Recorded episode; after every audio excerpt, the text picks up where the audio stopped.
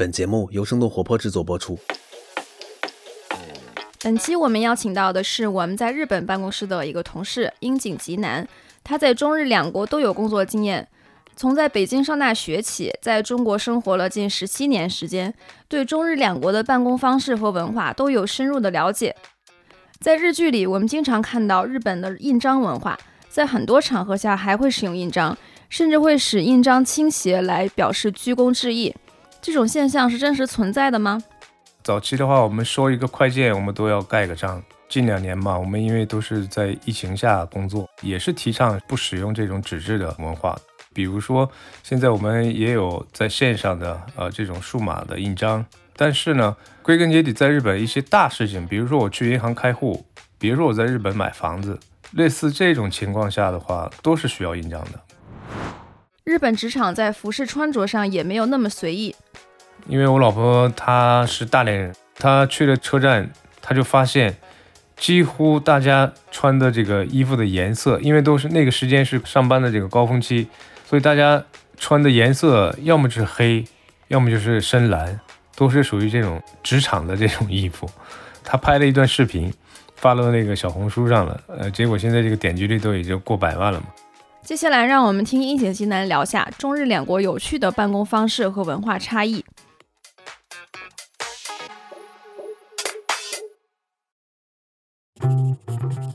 欢迎收听飞书旗下的《组织进化论》，我是主持人 Zara。这是一档专注于职场话题和企业管理的播客节目。我们邀请有干货、有故事的嘉宾来分享对于未来工作和管理方式的洞察。希望思维的碰撞可以激发出新的思考，让我们的工作更高效、更愉悦。我们今天请到的是两位同事，第一位是夏旭东，他也是我在飞书的同事。你要不自我介绍一下？Hello，大家好，我是旭东。然后今天我们只是做一个捧哏的角色。另一位是樱井吉南 Sakura 桑，他是字节跳动日本办公室的一位同事。你听他打招呼会以为他是中国人，但他其实是日本人。那下面请殷勤给大家自我介绍一下。Hello，大家好，呃，大家可以叫我吉南啊，我是 base 在日本的，今天也是和这个旭东一起来陪那个咱俩聊聊天的。能不能先 解释一下为什么你的中文这么好？简单说，我其实我是大学是在北京读的嘛，对，然后读完大学之后的话呢，在中国也自己创业，差不多在中国生活了十七年左右吧。然后另外一个就是我是大连女婿，我的太太是大连人。对我，我感觉你的中文比很多我的中国同事都要好一些。可能就是说这个东北口音会浓一些吧。老乡，老 乡。然后我们今天聊的话题是中日办公方式和文化的一个对比。然后我们之所以想聊这个，也是因为在电视剧啊，或者是很多这种呃内容里面了解到对日本办公文化的一个印象。然后跟国内还是挺不一样的。正好你是生活在日本，也自己亲身经历过这些文化，我们觉得这个也好不容易找到一个中文这么流利的日本同事，所以想跟你聊一下这个话题。好呀，好呀。我感觉啊，可能大家对日本的这个职场文化这方面，可能都是在电视里看的啊，或者是说那个动漫里看的这个，呃，比较多吧。我感觉啊，大家看的那些都是比较老的了。其实现在的日本也是多少也是有变化的。对，其实我们了解到的也都是一些比较片面或者是刻板的印象，所以也想听你分享一下真实的情况是什么样的。要不旭东，你先讲讲你印象中的日本办公文化。对，就是对日本稍微有些了解的中国人对日本职场的一个很固有的印象，就是下级一定要对上级有一个很很尊重，然后各方面的表现都一定是要比较。谦卑的一个状态，这个现在是不是所有的日本职场还保留着这样的情况？因为至少从我们电视剧看来的情况，还是大规模存在的。是是是是，半泽直树。对，半泽直树，大家也都知道这部电影，那里边就是一个典型的日本传统的一个行业嘛。对，金融。对，日本现在还是有很多这样的公司，就比如说。像一些这个商务礼节是比较讲究的，比如说像我早期嘛，刚走上社会的时候，其实一直是做这个销售的。那当时我的前辈就告诉我，呃，怎么去接待客户。就比如说我们去招待客户，去一个餐厅吃饭，那位置都是有讲究的，比如说上位是在哪里，这些呢，当时都是有这个前辈去告诉的。可能现在职场多少这个已经被淡化了吧？之所以被淡化的是什么呢？因为日本现在越来越讲究这个职场骚扰，这个严重的什么情况啊？就什么程度？就比如说啊，我就说，哎，张冉，你今天的这个呃发型很漂亮啊。如果我这么对你说的话，这就有可能是在日本来说就被视为职场骚扰，这么严重？对对对，它的定义是什么呢？并不是说我说的这句话的内容或者怎么样，主要是说被动的那一方，就是什么意思呢？如果你听着你觉得不舒服，或者你觉得不愉快了，那这个就是一个呃骚扰。对，取决于听的人有没有觉得被冒犯。对对，所以这样的话呢，就是慢慢日本现在呢这种礼节也是被淡化下来了。以前的前辈其实都打着你骂着你教你怎么去做的，大概是这样的。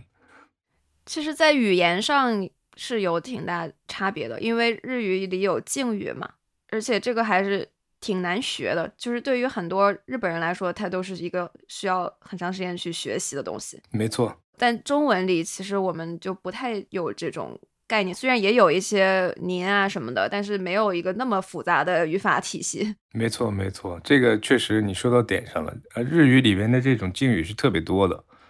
随着语言，它也是一种变化的东西嘛。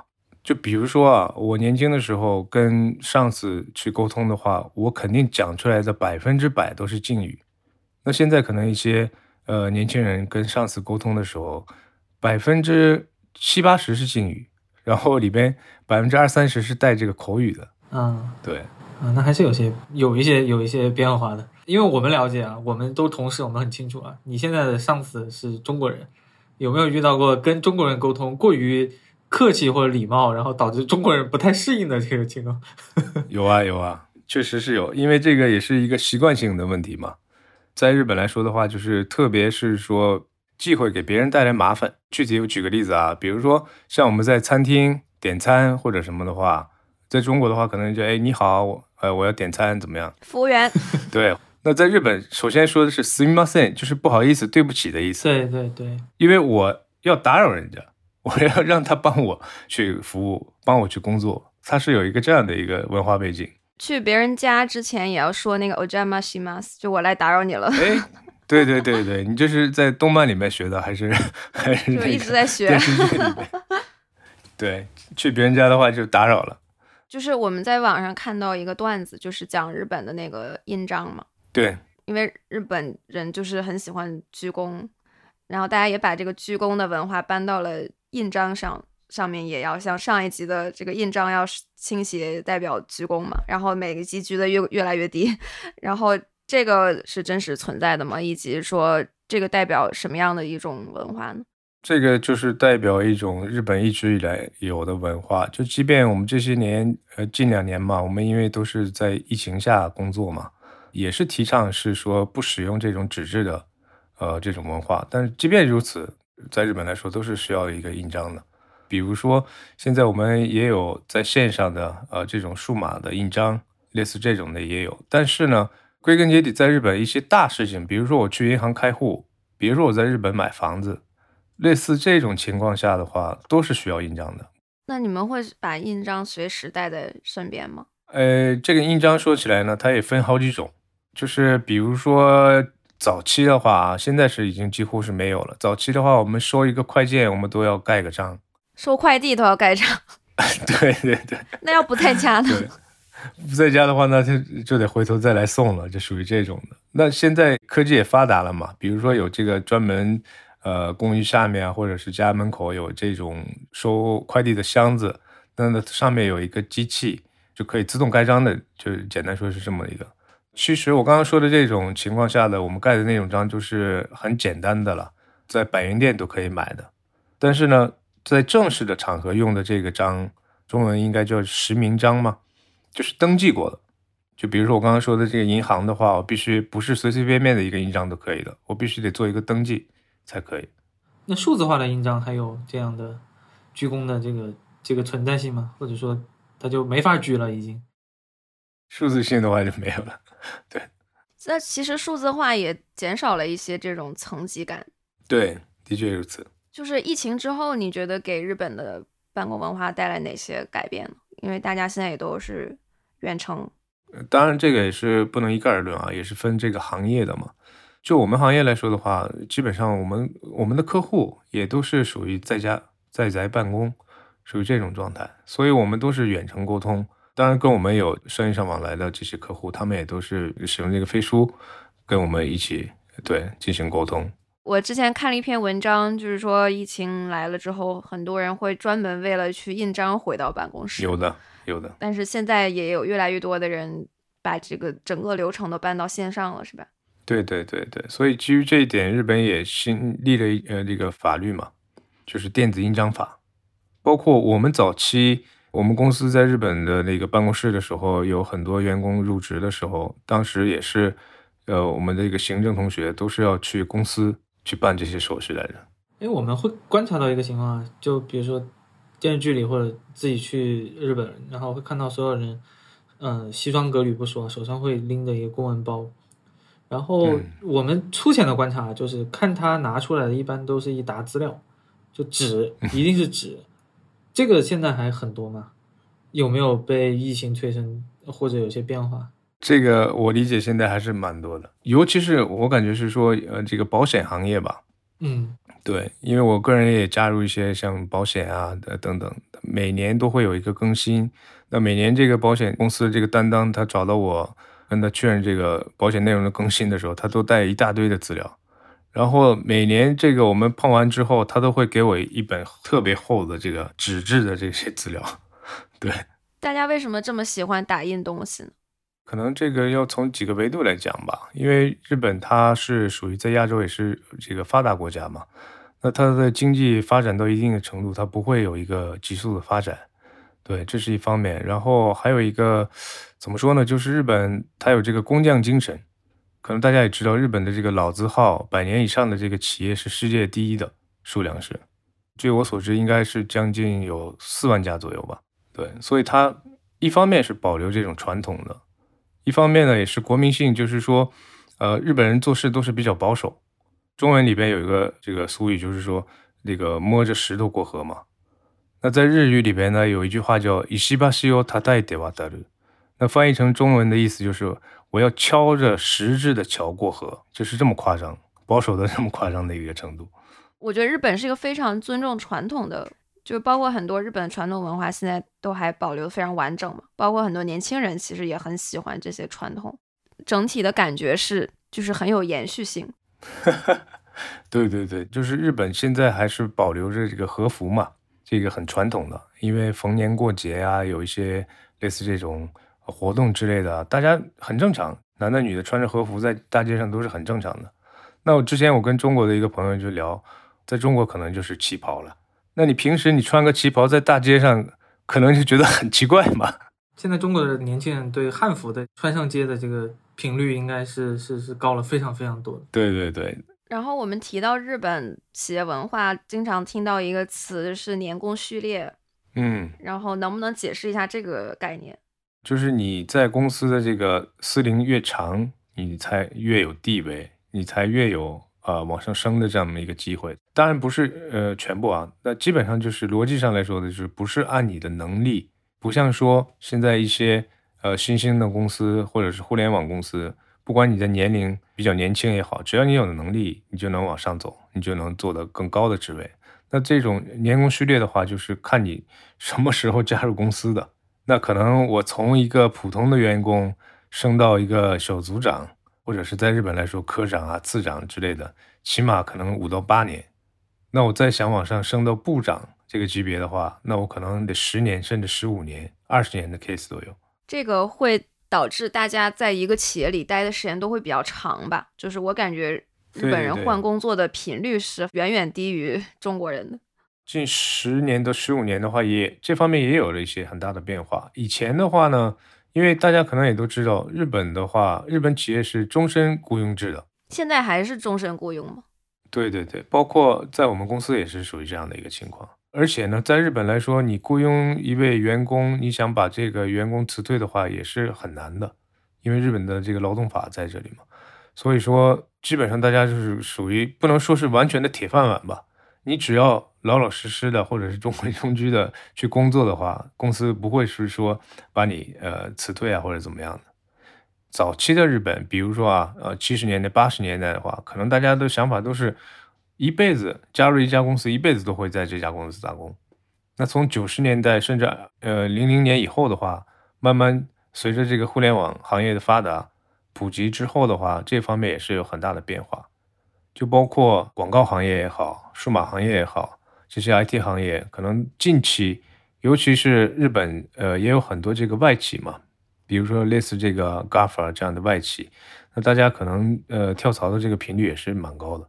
现在其实可能更多的是一个劳方，或者说是一个候选人为导向，或者说他来主导，他比较有主动权的一个一个市场嘛。是的。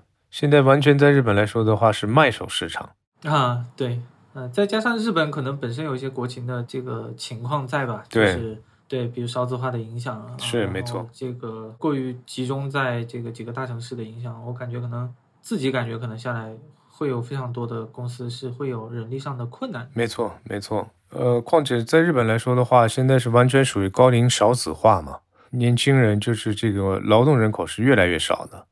就包括很夸张的，因为疫情，很多餐饮行业其实有的几乎倒闭啊，或者也是很难维持去经营。那前一阵我有一个朋友，他做这个全国连锁餐饮的一个老板，他跟我聊天的时候也跟我分享过嘛，就是说现在的招聘是特别难做的，几乎没有服务员，有的话呢，就服务员提的这个条件也是很奇葩的。就比如说像呃，老板，我我如果说我们店里有这个打扫卫生间的这种活的话，我是肯定干不了。他就是会直接跟你说这样的类似这样的话。我理解现在中国的情况的话，可能应该是差不多啊，呃，八十年代的日本的一个感觉。怎么说呢？我不是说全部啊，就是说刚刚我们提的这个话题，因为现在日本的年轻人真的是很少有这种，不能说是没有上进心吧，就是没没有那种魄力。就比如说，在中国的话，我理解啊，尤其大家都想去这些一线城市去打拼，对，所以才有什么北漂啊什么这样的这种说法嘛，对对对吧？对吧？那在日本当然也是一样，大家也想从这个地方啊来到东京这边，但他并不是说想打拼，他只是想来东京见识一下，想尝试一下在东京的生活。那他的选择是什么呢？就是他并不是。奔着打拼去怎样？他就是选择一个为了生存，或者是说为了生活有一个稳定的收入。他们选工作的时候是以这种心态去选的。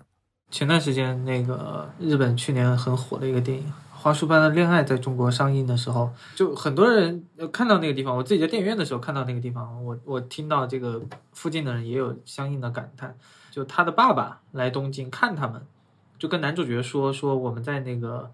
那个新泻的那个那个生意做得好好的，你为什么要到东京来？你这个收拾收拾，跟我回新泻得了。嗯嗯。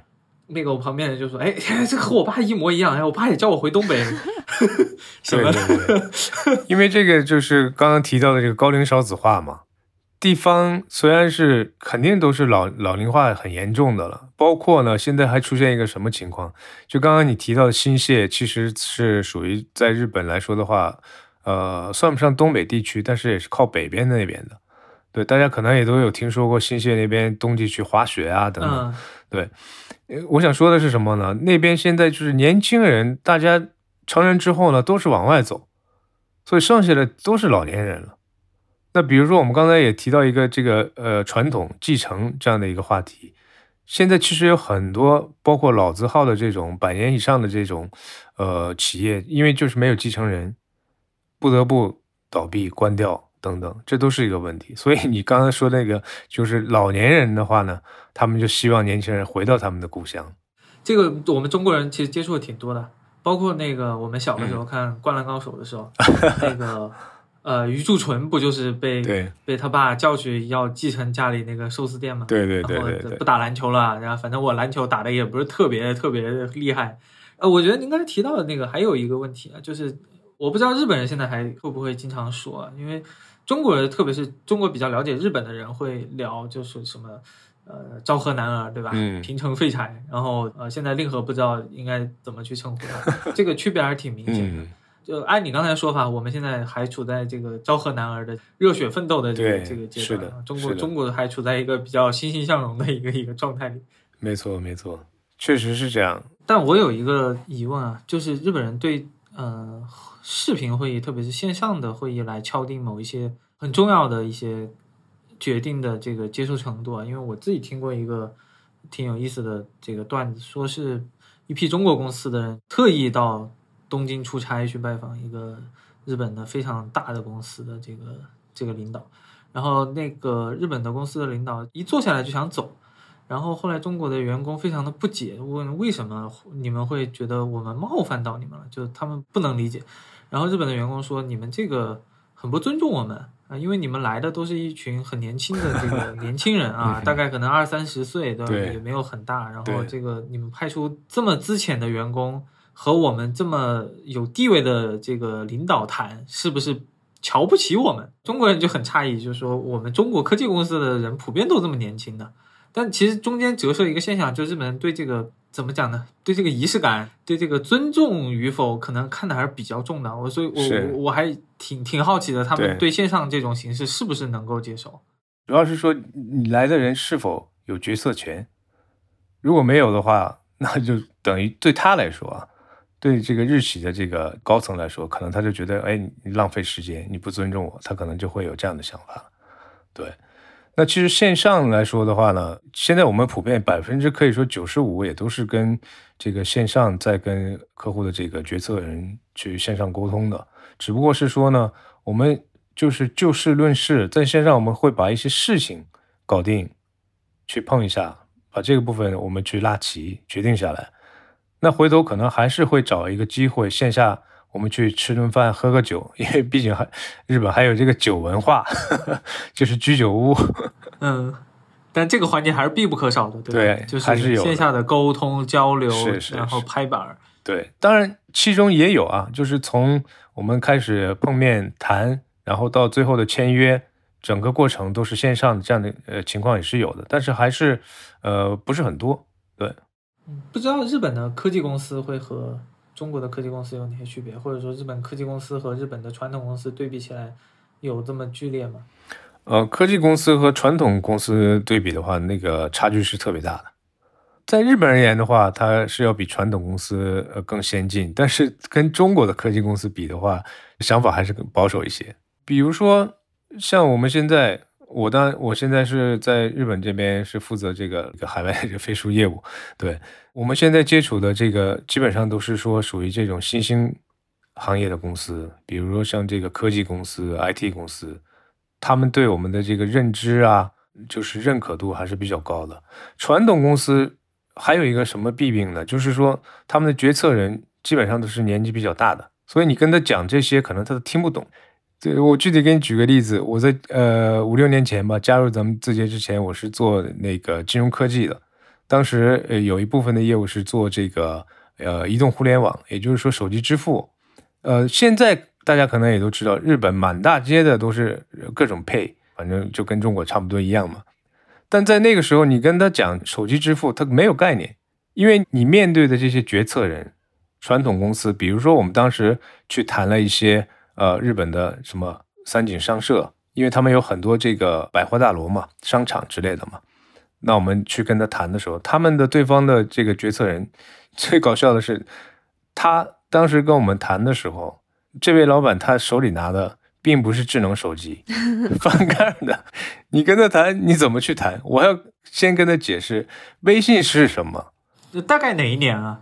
呃，一五年、一六年左右的时候，对，啊天，一五年、一六年还在用翻盖手，那个时候中国已经找不到翻盖手机了，都你想用可能都已经用不上了，就比较老式的手机。对，因为一六年的时候，当时我调查过嘛，日本的这个智能手机的普及度还没达到百，应该是说百分之五十多一点，甚至都没达到百分之六十，也是可以说到那个日本的国民性，对一些新的事物，它是完全属于是这种观摩的状态，永远是不想做这个第一个去吃螃蟹的人了，可以这么说。对，看别人吃了，哎，别人告诉他，哎，这个特别好吃或者怎么样，哎，他也觉得，哎，那我也去尝试一下。但是他尝了之后呢，他甚至比给他介绍的那个人吃的还要多，一旦他接受的话，这个速度就会很快。对我回想到刚才您说那个话题啊，就是比如说我们去日本的某些公司，他们不能接受我们的一些工作方式，或者说这个觉得看起来很奇怪，因为自己会有一些比较强调透明或者信息这个流动的一个作用，所以我们的文档呢，很多情况下都是比较公开的，而且大家可以通过评论也好，或者说通过文档在群里的分享也好，畅所欲言。对，但。中国可能会有一些公司也出现这种情况，大家觉得透明并不一定是一件好事儿。比如说信息保密啊，甚至粗暴的说，可能领导就觉得我没有必要告诉你那么多东西。所以我们不知道日本是不是可能传统公司也存在类似的现象。对，没错，因为在日本的话，它可能是说没有那么怎么说呢，就是透明，没有那么的大家就 open 的这种情况吧。所以就是在他的那个级别，可能需要掌握的信息。只有他那个级别去掌握，或者是说只是他的简一去掌握这些信息。大家好，我是主持人 Zara，我在组织进化论的听友群等你哦。搜索微信公众号“飞书”，回复“听友”就可以进群。欢迎来和我们深度交流，结识志同道合的朋友。也欢迎大家在评论区分享你听完本期的感受。我们会选出五位听众，送上樱井吉男推荐的《阿米巴经营》一书。日本包括在欧美，邮件文化还是很普遍嘛。嗯。但是现在在中国，基本上大家很少发邮件了，基本都是即时通讯嘛。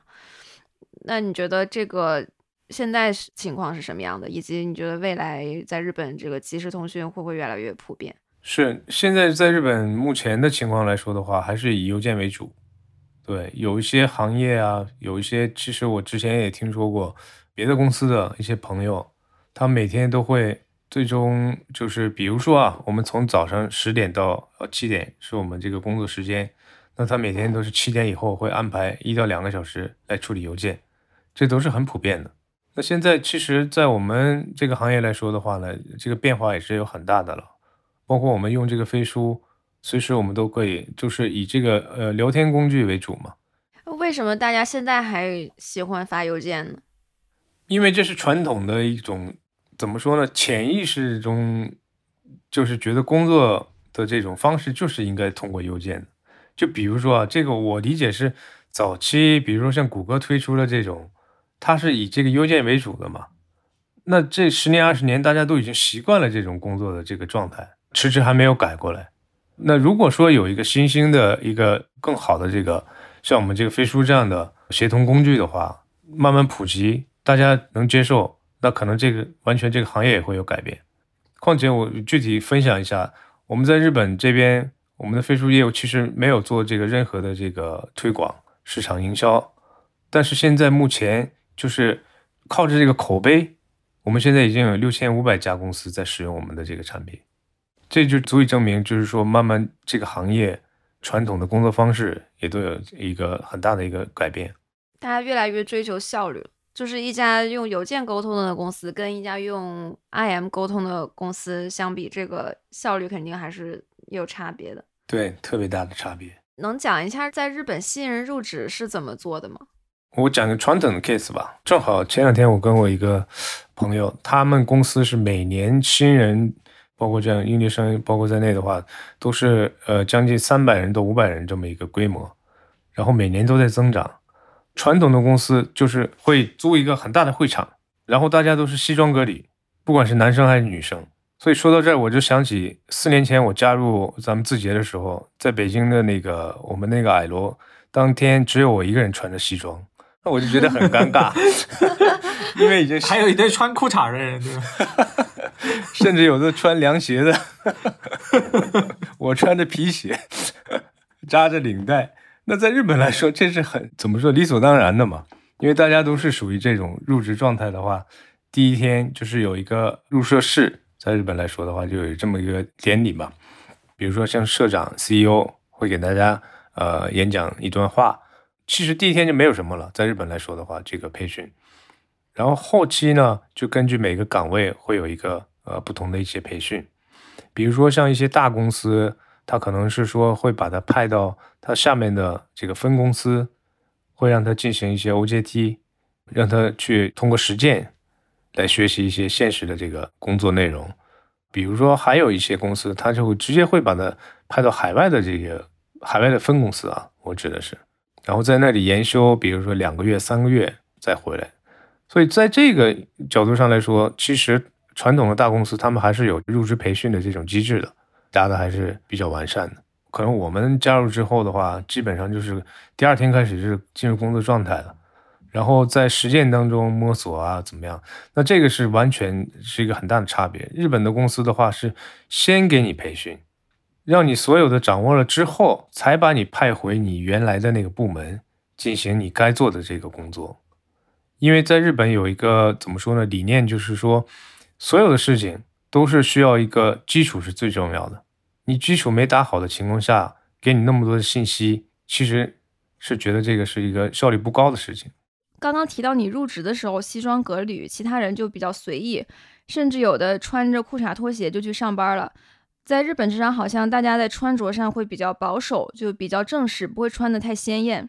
因为我老婆她是大连人，刚刚那开头也有提到，她就是前一阵呢去换这个驾照嘛，结果呢她去了车站，她就发现几乎大家。穿的这个衣服的颜色，因为都是那个时间是高峰期嘛，上班的这个高峰期，所以大家穿的颜色要么是黑，要么就是深蓝，都是属于这种职场的这种衣服。他拍了一段视频，发到那个小红书上了，呃，结果现在这个点击率都已经过百万了嘛，就是只能听到大家的脚步声音，而且每个人走的都特别快。你只看那段视频的话，就觉得日本这个真的是一个很恐怖的一个现象。对对，现在其实在中国看不到这么整齐划一的情况，因为在日本，就是科技行业的话，可能相对来说穿的是比较随和一些。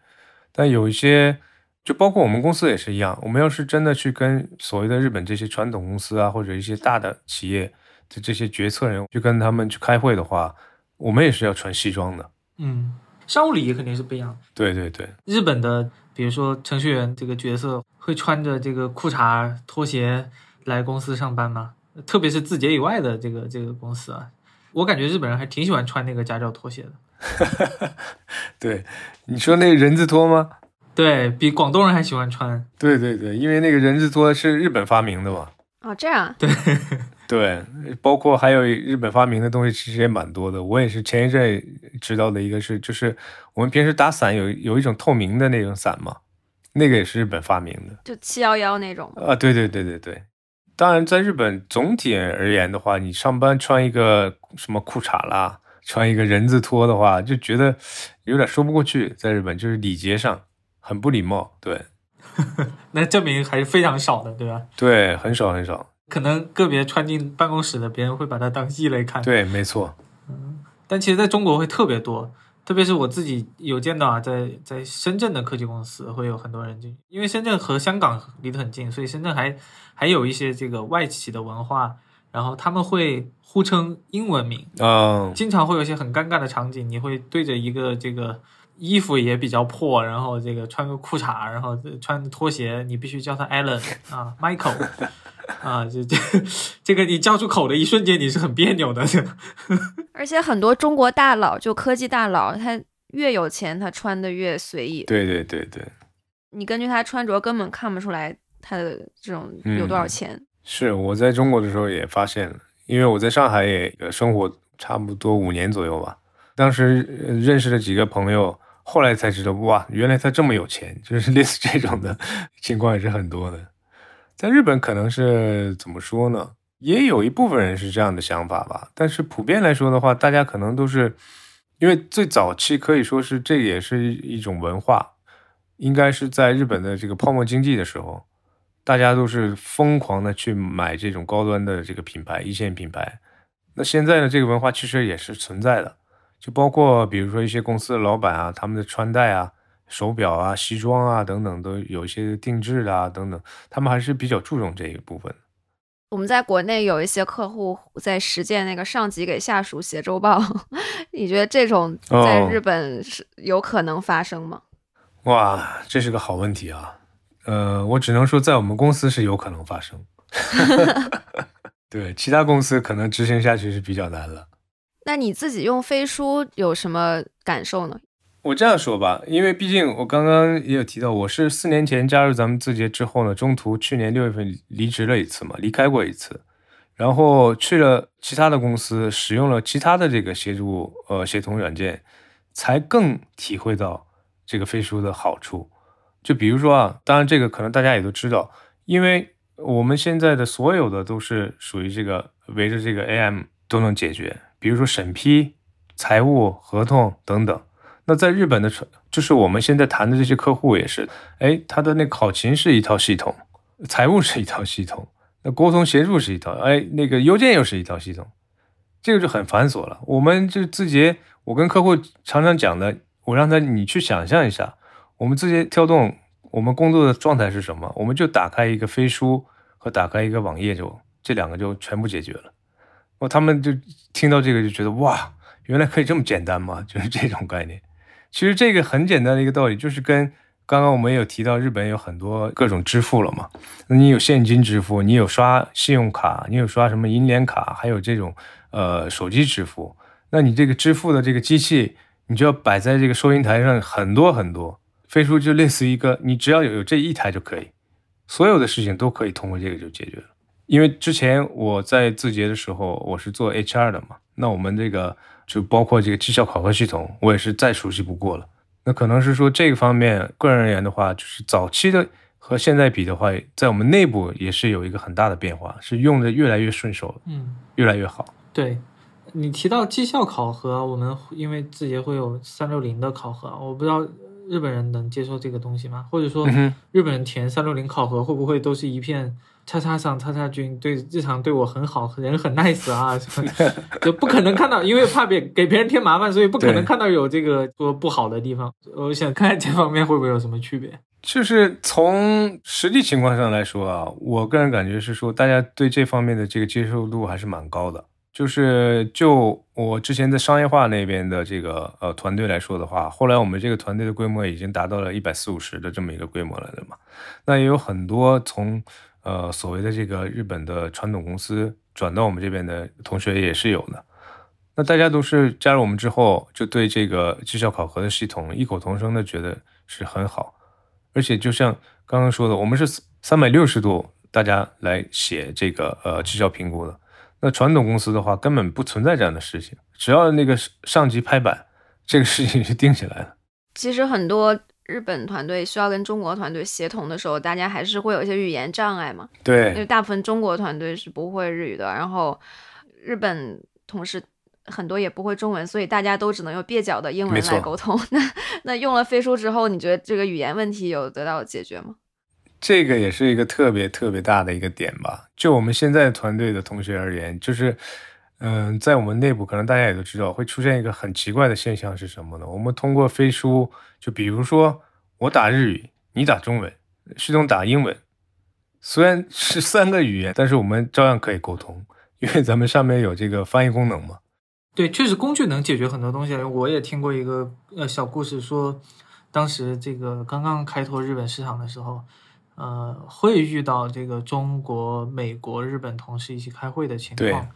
然后这个时候，通常日本同事是不开口的，嗯，因为什么呢？第一，这个英语，呃，可能没有那么好或者那么流利；第二，可能有冒犯的地方，就是日本人说英语可能会带有比较重的日本的这个发音的方式，对，比如说 McDonald，对吧？Hotel 啊，就这这种发音方式，所以大家可能都不开口。我们的这个产品同事就想办法解决这个问题，这个不能不开口啊，这个活没法干啊。后来就在那个会议里面就加那个实时字幕的功能。对对对。啊，然后这个时候日本同事啊来劲了啊，到了日语就是我发挥的时候了，然后呱呱呱呱呱呱呱呱就不停的说，就可以顺畅的比较顺畅的沟通。我觉得这个这可能本身也是工具，可以帮助这个工作能够变得更好的一个一个例证。字幕功能其实就是能在。比如说，一个同事他说日语的时候，我可以同时看中文字幕，就像在看日剧一样。所以它本质上是能让每个人都能自由的表达自己。没错，没错，确实是这样子的。因为这也是包括日本的一些文化在内，就像你刚刚所说的，其实日语里边有很多这个外来语都是呃英文的这个直译的，只不过是它发音是日语的。比如比如说苹果的话，日语是 Apple，所以可能就跟那个呃英文圈的同学去沟通开会的话，他就觉得，包括我自己在内也是一样，就觉得我这么去发音，就这么去沟通，被人家嘲笑，很不好意思嘛。那自然而然这个就发言就很少了。对，那有这样的一个这个工具解决的话，那这个完全是可以提高的效率的。对，其实中文也有很多词儿是从日语这么来的，什么干部啊、组织啊、社会啊，嗯，好像都从日本来的。哦，是吗？啊，这个我还是第一次听嗯说。呃，干部是绝对从日本来的。哦，社畜也是从日本来的。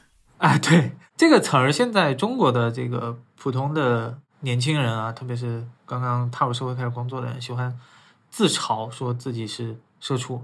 但我不知道现在日本是不是好像说的很少了，因为我在影视作品里面很少看到提这个词儿了。包括去年有一部挺火的这个呃日剧叫《到点下班》，什么我要准时下班，我看了，我全看了。嗯，哇，你们看的比我还要多。但好像包括那部电视剧都很少提到这个词儿，不知道是不是现在日本人已经很少提这个词了。现在还是有的，对，因为日本人他整体就是压力比较大嘛，所以才有这种酒文化、居酒屋文化。那大家可能普遍上来说，喝着酒，呃，能蹦出来的最多的词儿就是这个社畜。对我感觉日本人整体工作压力挺大，就是加班文化也很严重，嗯，而且下班之后还要跟同事去喝酒什么的。对啊，喝酒是属于这个白天压力大了，然后晚上去发泄才会去喝酒，而且喝酒呢不只是一家，日本的这个酒文化就是至少要去喝两三家，转场，嗯，对，专场，是的，我们会看到这个日本的这个家庭主妇的情况还是比较，就普遍女性可能在成家以后会回归家庭啊，然后在家里面做一个专职的家庭主妇的这样一个角色。现在这个情况会不会有一些变化？我看半泽直树，我印象最深的就是那个银行好像没有女生，剧里唯一的女性都是那些家里的家庭主妇，然后她们每天就在家插花，对，这么一种印象。对，但可能现在女性进入职场也会比以前更多了，但是我我整体的印象还是说，日本的这个职场对于女性没有那么友好。嗯嗯嗯，确实是这个，我个人感觉也是，因为不能说是男尊女卑吧，但多少类似这种情况在日本还是有的，所以这个也是说已久这个日本的这个传统的想法也是存在。然后，因为还有一点啊，我觉得很重要的是什么呢？这是我个人的理解啊，如果是说有这个出入，大家也可以给我纠正一下。在日本的话，一般成家立业，大家都是搬出去住的。就是很少会跟双方的父母住在一起。那有了孩子之后呢，肯定是我们自己要看的。啊、没有爷爷奶奶、姥姥、姥爷带，嗯，对对对对，那这一点是很大的一个一个差异，是怕麻烦吗？怕麻烦他们。并不是说麻烦吧，因为这就是一个传统的一个文化了。因为就比如说啊，我结婚之后，呃，我会有自己的家，我的户口的话，就是属于我是这家一家之主了，就不会跟我父母放在一起了，是属于一个这样的一个日本的文化。所以说，自然而然的话，那你要是有一个孩子的话，相对来说还好了。但是你孩子两个或者三个怎么样，你肯定是其中一个，要不爸爸，要不妈妈，肯定就得做一个专职的去看孩子或者怎么样。育儿这方面，就总得有一个人去看的。就即便是说你白天可以去送到这个呃，在日本就保育园嘛，但是你还是回来的话，还是要去接孩子啊，照顾孩子啊，这些都是要去做的。所以可能如果说家庭条件允许的情况下的话，那大家可能都会选择呃母亲会做这个专职太太。现在男性会做专职爸爸也会越来越多吗？有啊，不能说越来越多吧，也是有的了。现在其实这个很简单的一个道理嘛，不管是男性还是女性，有能力去外面挣钱的人就去嘛，其实就是这谁。行谁上。嗯对对对，确实是这样。那要不最后给大家推荐一本书吧？那就是那稻盛和夫的这个《阿米巴经营》，其实在中国也是比较有名的了。这本书呢，对我当时我学经济的时候，呃，就是经营的时候，也是有很大的一个启发。中国很多企业都想学阿米巴。没错，包括我们自己，我们会把很多管理上的哲学也好，理念也好，会固化到工具里。嗯对，这个人可能不用出现每天跟你聊这个我们字节跳动是怎么工作的，我们这个其他公司怎么工作的，实际上它会体现在你这个工作的流程里面的方方面面。就你是这样干活的，几乎就代表着你是按照我的理念在做事儿。没错，我也有同感。一个公司去怎么用这个工具，怎么去提高这个效率，其实，在某种角度上来说的话，这就是等于是一种文化的落地嘛。对，比一个一个人去教他要快很多。工具是带着这个组织进化一个很高效的一个方式，因为我们叫组织进化论嘛，就是如果大家想让自己的组织进化的话，可以考虑从工具开始。没错，特别赞同。升华了。好，那我们今天就聊到这儿，感谢两位的时间，好，感谢感谢，谢谢大家。好，嗯谢谢，拜拜。OK，拜拜。拜拜。本期的组织进化论就到这里。如果你喜欢这档节目，欢迎转发给身边感兴趣的朋友。我们也期待你在节目下方的精彩留言，同时也邀请大家加入我们的听友群，请添加我们的小助手为好友，微信号是飞书 OKR 的全拼。在这里，你可以跟我们深度交流，结识志同道合的朋友。也欢迎大家关注飞书的微信公众号，或者访问飞书官网飞书点 cn。感谢大家的收听，我们下期再见。